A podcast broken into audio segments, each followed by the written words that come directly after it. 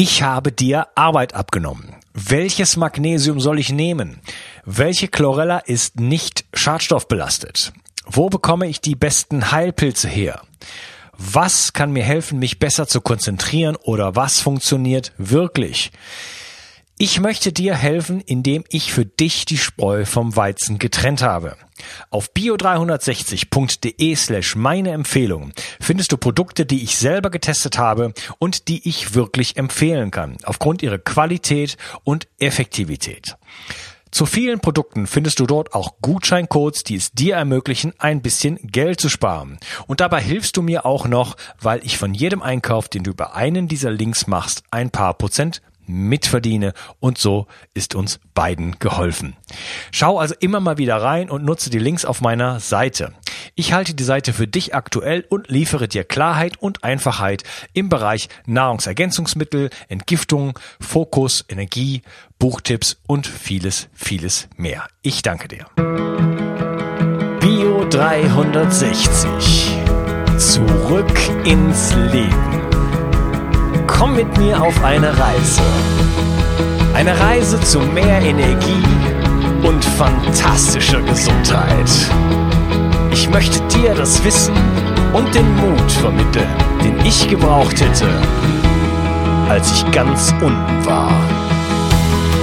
Dabei will ich dir helfen, wieder richtig in deine Energie zu kommen.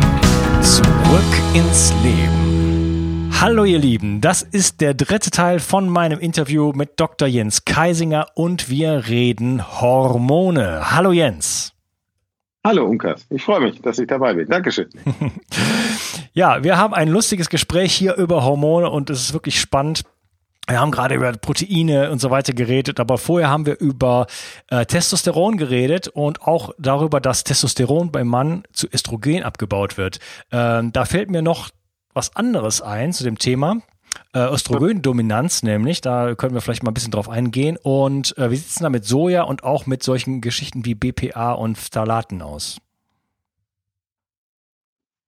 Also BPA und Phthalate gehören zu den hormonell äh, disruptiven Substanzen. Das ist ja eine ganz traurige Geschichte, die dahinter ist. Ne? Also wir haben ja diese äh, Weichmacher ähm, äh, tatsächlich an, an, an ganz vielen Stellen bis dahin, dass sie in den Kassenzetteln zu finden sind. Und wenn genau. Kinder äh, damit in Kontakt kommen, dann ist das eigentlich eine Katastrophe. Ne? Kriegen sie davon zu viel ab, dann ist es so, dass die Kinder viel zu früh in die Pubertät kommen. Sind es nur minimalste Spuren, dann wirkt es blockierend auf das Hormonsystem. Ne? Ist das, und, ist das so, ist das, sorry, wenn ich da mal so hart reingehe, ist das, weil das interessiert mich, mit den Kassenzetteln, ich weiß das und ich habe immer schon so, äh, nee, ich will das eigentlich nicht. Braucht man da eigentlich, also ist das wirklich, ist das eine Menge, die jetzt wirklich relevant ist? Sollte ich mir da Handschuhe anziehen oder sagt, nee, behalt deinen Scheiß da? Oder, äh, oder ist das eigentlich nur eine ganz kleine, ein Tropfen auf einen heißen Stein?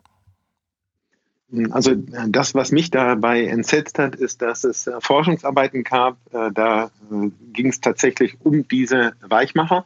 Und man hatte im Rahmen dieser Forschungsarbeiten sich Brustkrebsgewebe zuschicken lassen. Also es gibt ja angezüchtetes Brustkrebsgewebe, das man damit forschen kann.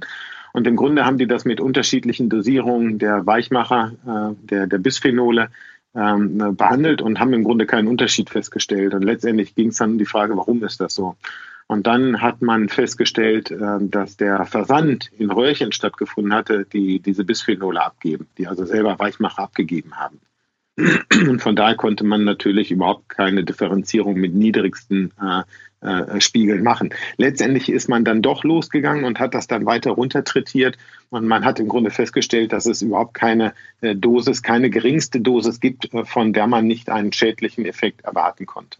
Oha, und das okay. Schlimme ist halt, dass, das, ähm, dass es halt auch Herbizide und Pestizide gibt, die auf diese Art und Weise wirken. Und das ist das, was halt so gruselig ist. Ne? Und wenn man sich dann überlegt, wie diffizil, wie kompliziert die Rolle der Hormone in unserem Stoffwechsel ist und wie wenig wir darüber wissen, sollten wir vor solchen äh, Stoffen deutlich mehr Respekt haben. Und deswegen heißt es wirklich, ja, möglichst möglichst die Finger davon, weil keiner sagen kann, wie viel man davon wirklich tolerieren kann. Ne? Und deswegen diese Welle, die zurzeit äh, losgetreten wird von wegen Plastikbesteuerung und Plastikverbot und sowas, da muss man der Industrie äh, ganz anders auf die Füße treten. Aber das ist halt in der Landwirtschaft genau das Gleiche. Ne?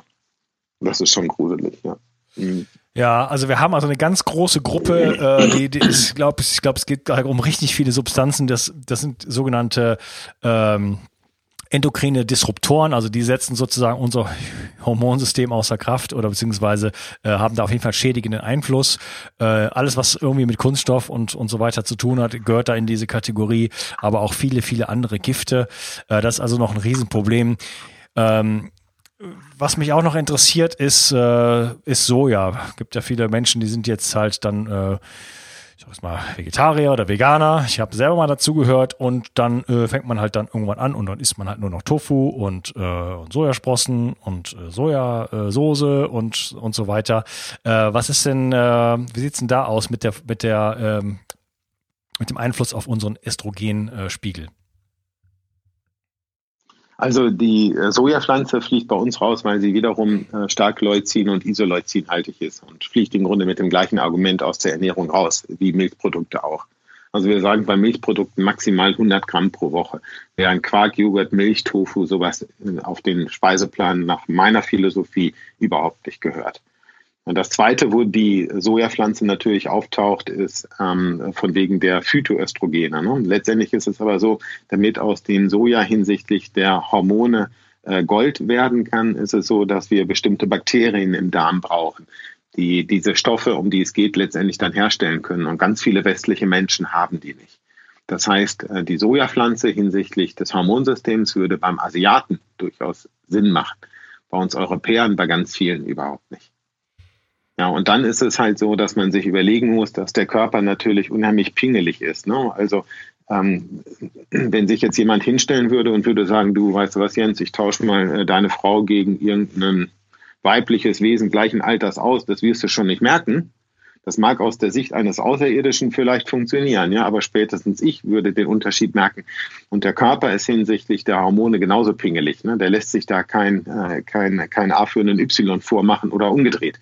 So, das heißt, wenn ich glaube, dass ich mit Pflanzen ähm, hormonell das Gleiche erreichen kann, wie der Körper das mit dem Hormon äh, erreichen kann, die er selber produziert, die da eigentlich an die Stelle gehören, das ist weit gefehlt. Das funktioniert bei weitem nicht. Okay, du hast gerade gesagt, äh, bei den Asiaten mag das funktionieren. Also ähm, wenn ich äh, in Asien bin, dann beobachte ich da eigentlich eher einen, einen galoppierenden Testosteronmangel. Also zumindest, wenn ich das vom optischen Erscheinungsbild so mal äh, schließen darf. Denn äh, da äh, die sehen viele Männer halt in vielen Ländern halt doch sehr, sehr, sehr feminin aus. Hat das irgendwie was mit dem Hormonstoffwechsel zu tun? Also bei dem Soja, ne, um jetzt mal bei den Soja zu bleiben, geht es um die Phytoöstrogene. Hinsichtlich des Testosterons ist das Soja weiter ja, nicht interessant. Ne? Also wenn geht es dann um das Ansprechen von Östrogenrezeptoren. Und da gibt es Stoffe, die können aus dem Soja produziert werden durch entsprechende Darmbakterien, die, ähm, die als hilfreich gelten im Hormonsystem, die ausgleichend äh, funktionieren.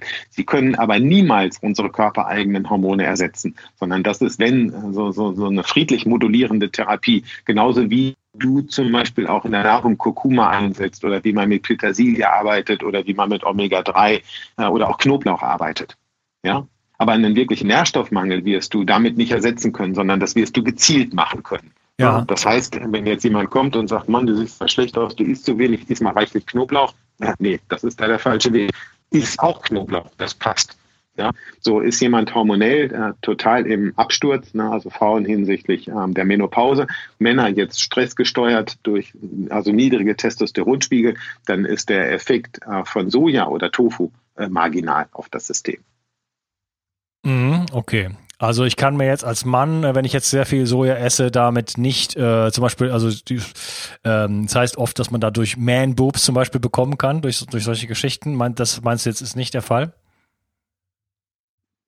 Also dass eine Gynäkomastie entsteht, ne, das ist das, was damit gemeint ist. Ne? Also dass mhm. der Mann im Grunde eine äh, Brustdrüse entwickelt, das hängt letztendlich mit einem Überwiegen der Östrogene zusammen. Ne? So, und bei den Östrogenen gibt es im Grunde acht Stück. So, zwei davon, ähm, von diesen acht Östrogenen, sind problematisch. Inwieweit die wirklich hergestellt werden, das hängt mit speziellen Enzymaktivitäten zusammen. Ne, das sind diese Zytochrom P450 Enzyme, die da eine Rolle spielen. Und das ist genetisch so ein bisschen festgelegt, wie der Körper das halt verstoffwechselt. Man kann in gewissen Grenzen darauf Einfluss nehmen und äh, diese Enzyme so etwas ausbremsen. Das macht man ähm, durch Kreuzblütler. Also ähm, da ist das Indol-3-Carbinol oder äh, das Diindolylmethan. Ne, das sind die Stoffe, die bei uns im Körper entstehen, wenn wir Kohlsorten essen, wenn wir Kreuzblütler essen. Ne, die haben darauf einen modulierenden Effekt, einen senkenden Effekt. Ne. Und das andere sind Omega-3-Fettsäuren, also EPA und DHA. So, also es gibt Männer, die haben unheimlich hohe Östrogenspiegel und haben kein Problem mit einer Gynäkomastie und andere haben Östrogenspiegel, die im mittleren Bereich sind, nicht sonderlich hoch sind und haben massiv Probleme damit. Und wenn man sich dann den Östrogenstoffwechsel anguckt, dann sieht man diese Feinheit, dass es letztendlich darauf ankommt, welche von den Östrogenen wie lange im Körper verweilen. Und das hängt mit der Verstoffwechslung der Östrogene zusammen. Mhm. Okay, und da sagst du jetzt, Kreuzblütler und Omega-3 können dabei so ein bisschen helfen? Genau, ne? also auch beim Prostatakrebs ist das so. Ne? In der Schulmedizin, in der klassischen Sichtweise ist es so, dass das Testosteron für die Entstehung des Prostatakrebs verantwortlich ist. Ne? Das ist einhellige Lehrmeinung ähm, bei den Urologen. Es gibt durchaus Ärzte, äh, die das anders sehen und da eher die Östrogene als die Bösewichte ansehen. Ne? Nämlich äh, Testosteron, hatte ich ja vorhin schon gesagt, wird zu, in dem vorherigen Beitrag, zu Östrogenen abgebaut. Und auch da ist es wieder so, dass letztendlich diese acht Östrogene zur Auswahl stehen. Und da gibt es wieder zwei, die das Prostatakrebsrisiko hochschrauben, sodass man auch sagen kann, dass das tatsächlich ein Problem aus dem Östrogenstoffwechsel ist. Und das ist deswegen auch interessant, weil zum Beispiel der Prostatakrebs ja nicht beim jungen Mann noch spielt. Also man, das Testosteron ist beim jungen Mann hoch. Der hat keine Probleme mit äh, Prostatakrebs, sondern der alte Mann, wo das Testosteron runtergeht, hat Probleme mit dem Prostatakrebs. Und da kann es sein, dass diese äh, Effekte tatsächlich doch eine größere Rolle spielt, als wir das zurzeit in der Medizin wahrnehmen. Mhm, okay. Nämlich der Abbau des Östrogens. Okay, also der Abbau des Östrogens. So, die Sojapflanze spielt da ähm, ja. keine günstige Rolle. Ne? Deswegen ähm, sind wir niemand, ja, der Abbau des Östrogens ist da das Entscheidende. Ne? Und da wissen wir, welche Enzyme das machen. Wir wissen, welche Stoffe das sind. Wir können diese Abbaukaskade tatsächlich auch über den Urin nachweisen. Das ist tatsächlich etwas, was sich auch messen lässt. Und das ist etwas, was wir in der Praxis auch regelmäßig machen. Das heißt, hohe Östrogene heißt nicht automatisch, dass eine Gynäkomastie entsteht. Okay, also es also liegt ganz wichtig, dass man das an der Stelle unterscheidet. Ne? Und äh, Ja, ja Jens, ja, die, ja, die Verbindung ist so ein bisschen wackelig gerade. Das heißt, es gibt Schwierigkeiten in der Umwandlung von Testosteron nach Östrogen und äh, da ist es auf, auf keinen Fall hilfreich, äh, massiv viele Sojaprodukte zu, äh, zu sich zu nehmen, richtig? Ganz genau, richtig. Ne? Also es ist jetzt kein Problem des, der Umwandlung des Testosterons in das Estradiol. Ne? Das Estradiol ist wichtig, aber dann gibt es die sogenannten Hydroxyestrone. Und da gibt es das 2, 4 und 16 Hydroxyestron. Und das 4 und 16 Hydroxyestron, die können bei uns Probleme machen. Die werden aber auch wiederum entgiftet. Nur wenn jemand viel von diesen zwei problematischen Stoffen produziert und die Entgiftung an der Stelle langsam läuft, dann haben wir im Grunde das Phänomen wie auch bei Helmut Schmidt, ne, der 2000 Jahre rauchen konnte und erst mit 1000 stirbt. Ja, während jemand anders keine 50 wird. Und das hängt damit zusammen, wie die Entgiftung läuft. Und da sind wir Menschen sehr, sehr unterschiedlich. Und da, äh, da, da spielt die Epigenetik eine Rolle, da spielt dein Verhalten eine Rolle. Und da blicken wir überhaupt nicht hinter die Kulissen. Und deswegen bin ich immer ein Freund davon, äh, wenn man äh, das halt ähm, an, an der Stelle demütig betrachtet. Also einzelne Substanzen besonders herauszunehmen und die hoch zu bewerten, finde ich immer schwierig, sondern man muss immer gucken, dass man einen großen Überblick hat. Und deswegen also zum Beispiel auch EPA, DHA in großen Massen zuzusetzen, macht keinen Sinn, sondern die Vielfalt ist das, ähm, was im Grunde die, die, die Lösung ist. Ne? Und ich finde, das wird so schön deutlich, wenn man sich anguckt, wie viele Bakterien im Darm leben, also wie viele unterschiedliche Arten. Da reichen die Schätzungen ja von 500 bis 1000 unterschiedlichen Bakterienarten. Und im Grunde ist das ja vergleichbar mit einem Urwald. Ja, ich meine, wenn du den Urwald immer nur Gummibärchen schmeißt, ja, dann wirst du irgendwann nur die Arten haben, die mit den Gummibärchen klarkommen. Schmeißt du immer nur Soja rein, kommen die gut klar, die mit dem Soja klarkommen. Willst du ganz viele unterschiedliche Arten haben, dann muss die Vielfalt auch des Nahrungsangebotes gegeben sein. Und da hat der liebe Gott uns ja doch recht viel äh, auf den Weg mitgegeben. Und sich da geschickt zu bewegen, das finde ich halt wichtig. Mhm. Ja, einfach aus der Idee ja. heraus, dass wir wenig wissen und einfach vorsichtig sein müssen, wie wir das ersetzen. Und letztendlich auch diese Paleo-Ernährung ist ja eine Ernährung, die genau in diese Richtung gehen sollte, nämlich naturnah. Also klar sprechen wir bei Ernährung über, über kontrolliert biologischen Anbau, über Freilandhaltung, möglichst selber. Wir sprechen nicht über Glyphosat verseucht, wir sprechen nicht über Düngemittel verseucht und sowas. Ja.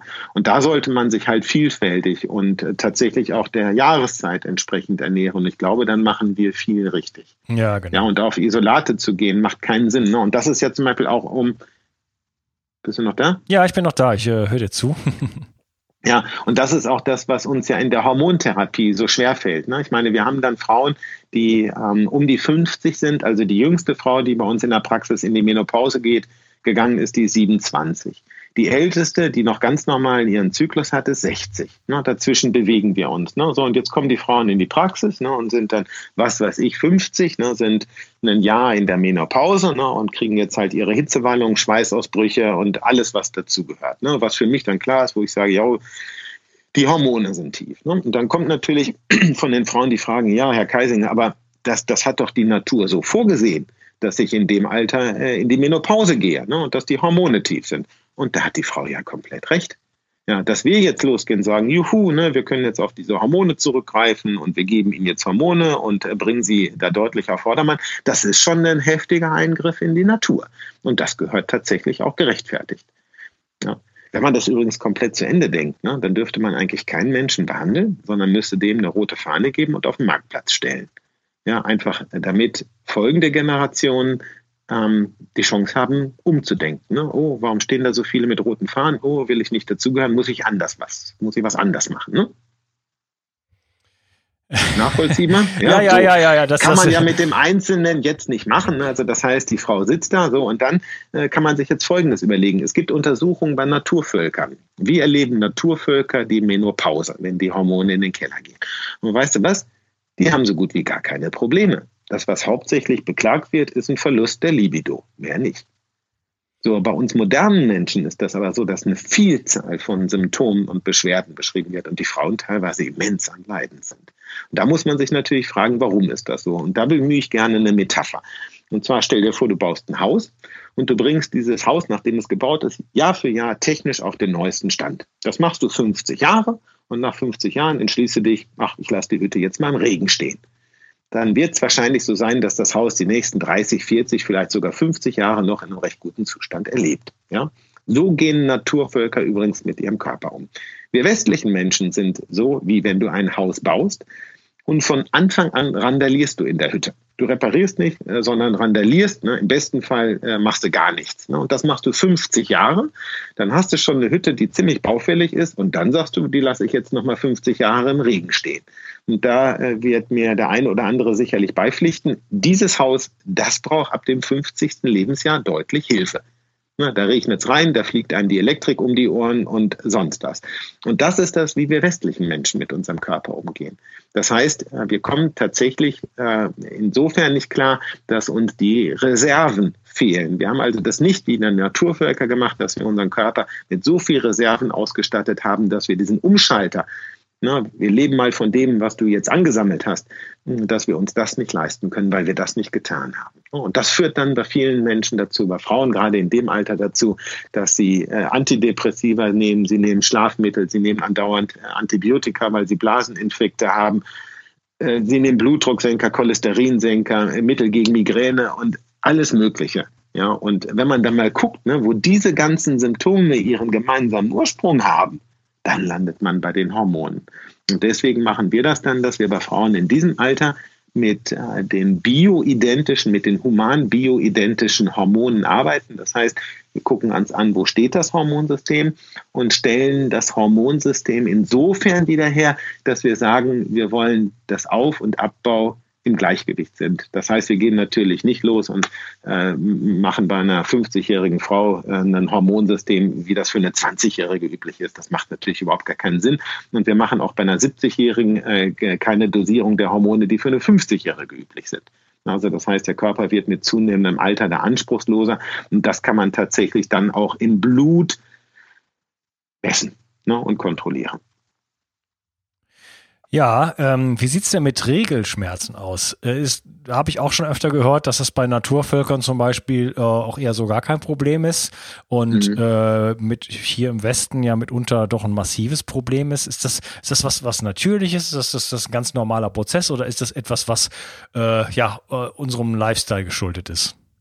Also das gibt's ja bei jungen Mädchen. Ne? Also dass junge äh, Mädchen die Pille nehmen, ist ja ganz oft diesem Phänomen geschuldet, dass es vor der Menstruation massiv Schmerzen gibt, ja, und auch während der Menstruation. Und wenn man dann die Pille gibt, dann setzt man das Hormonsystem auf Null und dann sind diese Beschwerden durch. Ne? Guckt man sich das ganzheitlich an, dann ist das ein Mangel äh, des Gelbkörperhormons. Also das heißt, das Hormonsystem hat sich noch nicht stabil entfaltet. Es gibt im Grunde, ähm, es ist ein fehlendes Gleichgewicht äh, des Progesterons. Ne? Die Östrogene sind gut dabei, das Progesteron fehlt. Ne? Da sind wir jetzt an dem Punkt, was du vorhin ja auch hattest, ne, dass du von dieser hm, Östrogendominanz äh, gesprochen hast. Ne? Diese Östrogendominanz, die suggeriert immer, dass die Östrogene zu hoch sind. Äh, das ist falsch. Ne? Man müsste das anders formulieren. Man müsste sagen, es gibt einen Progesteronmangel. Und bei jungen Frauen, bei diesen äh, Zyklusbeschwerden, ist es tatsächlich so, dass das Gelbkörperhormon, das Progesteron, äh, das ist, was fehlt. Und das würde man dann eine Woche, zehn Tage äh, vor äh, dem Zyklus würde man das dann einsetzen. Also wir setzen das so typischerweise am 16., 17. Zyklustag dann ein. Und das kann man schon bei ganz jungen Mädchen machen, wenn die mit dem Zyklus Probleme haben. Und dann ist das kein Thema mehr. Ja, aber dann äh, jedes Mal oder man macht das eine ganze Zeit ne? und dann kann man das ja mal äh, versuchen wegzulassen und dann äh, werden die jungen Damen einem das schon zurückmelden, ob das erfolgreich, äh, erfolgreich war. Das Progesteron ist halt ein ganz, ganz friedliches Hormon. Ne? Es gibt also Therapeuten, die setzen Progesteron auch bei Kindern mit deutlich unter 10 bei ähm, Hyperaktivität äh, ein oder auch bei dem ADS, bei diesem Aufmerksamkeitsdefizitsyndrom. Ja, da spielt das dann eine Rolle. Man ja, kann das auch bei Schlafstörungen einsetzen. Ne? Ja, was ist denn die Ursache davon? Also warum haben wir das hier im Westen oder ich hab, ich hatte dich anfangs gefragt, ist das, äh, ist das in Naturvölkern oder war das früher auch schon ein Problem? Ist das, ist das, gehört das zum Frausein dazu oder ist das was Neues? Also ich könnte mir tatsächlich vorstellen, dass das äh, tatsächlich Spiegel unserer äh, Lebensweise ist, dass das tatsächlich damit zusammenhängt, dass unser Körper ähm, einen ganz anderen Hang Richtung entzündlicher Prozesse hat. Und ähm, ich hatte vorhin gesagt, dass in der Schwangerschaft die Hormone so hoch sind, dass der Körper in der Bilanz antientzündlich ist. Ja. Letztendlich ist es aber auch so, dass das Östrogen gerade zum Zyklus hin einen Entzündungsprozess auslöst. Und von daher wäre es tatsächlich denkbar, dass äh, diese Beschwerden tatsächlich daher kommen, dass diese Entzündungsrichtung ähm, tatsächlich überzogen ist und äh, deswegen diese krampfartigen Beschwerden in der Gebärmutter eine Rolle spielen. Ganz global betrachtet spiegelt sich in meinen Augen unsere Lebensweise wieder. Ne? Und wenn man sich die äh, Stoffe anguckt, mit denen wir konfrontiert werden, das sind halt Herbizide, das sind Pestizide, die hormonell äh, unterbrechend disruptiv wirken. Es ähm, sind äh, zu viel Zuckerstoffe, die in den Eierstöcken zu viel Prägrammierung führen. Ne? Es gibt ja ähm, auch an den Eierstöcken entsprechende Störungen, die dazu führen, dass es ein Überwiegen der männlichen Hormone gibt, beziehungsweise dieses polyzystische Ovar-Syndrom. Ähm, das kann man dadurch auslösen, dass man in der Zeit, wo ein Mädchen so das Hormonsystem entfaltet, in der Pubertät, ähm, einen zu hohen Zuckerkonsum hat ja, oder auch wenn es in dieser Zeit sehr hohe psychische Belastungen gibt. Und äh, wenn man sich dann anguckt, wie das heute in den Schulen aussieht, also äh, wenn man sich äh, Mädchen hm, auf den Schulen anguckt, um das zehnte, äh, ja, später elfte, zwölfte Lebensjahr anguckt, dreizehnte, vierzehnte Lebensjahr anguckt, der Stresslevel, äh, der da ist, der ist ja eine Katastrophe. Und da wundert es einen nicht, dass es die Regelschmerzen gibt und dass jedes dritte Kind auch über migräneartige Symptome klagt. Wow. Okay, mein lieber Jens, das ist ja ein Riesenthema, was wir hier besprechen.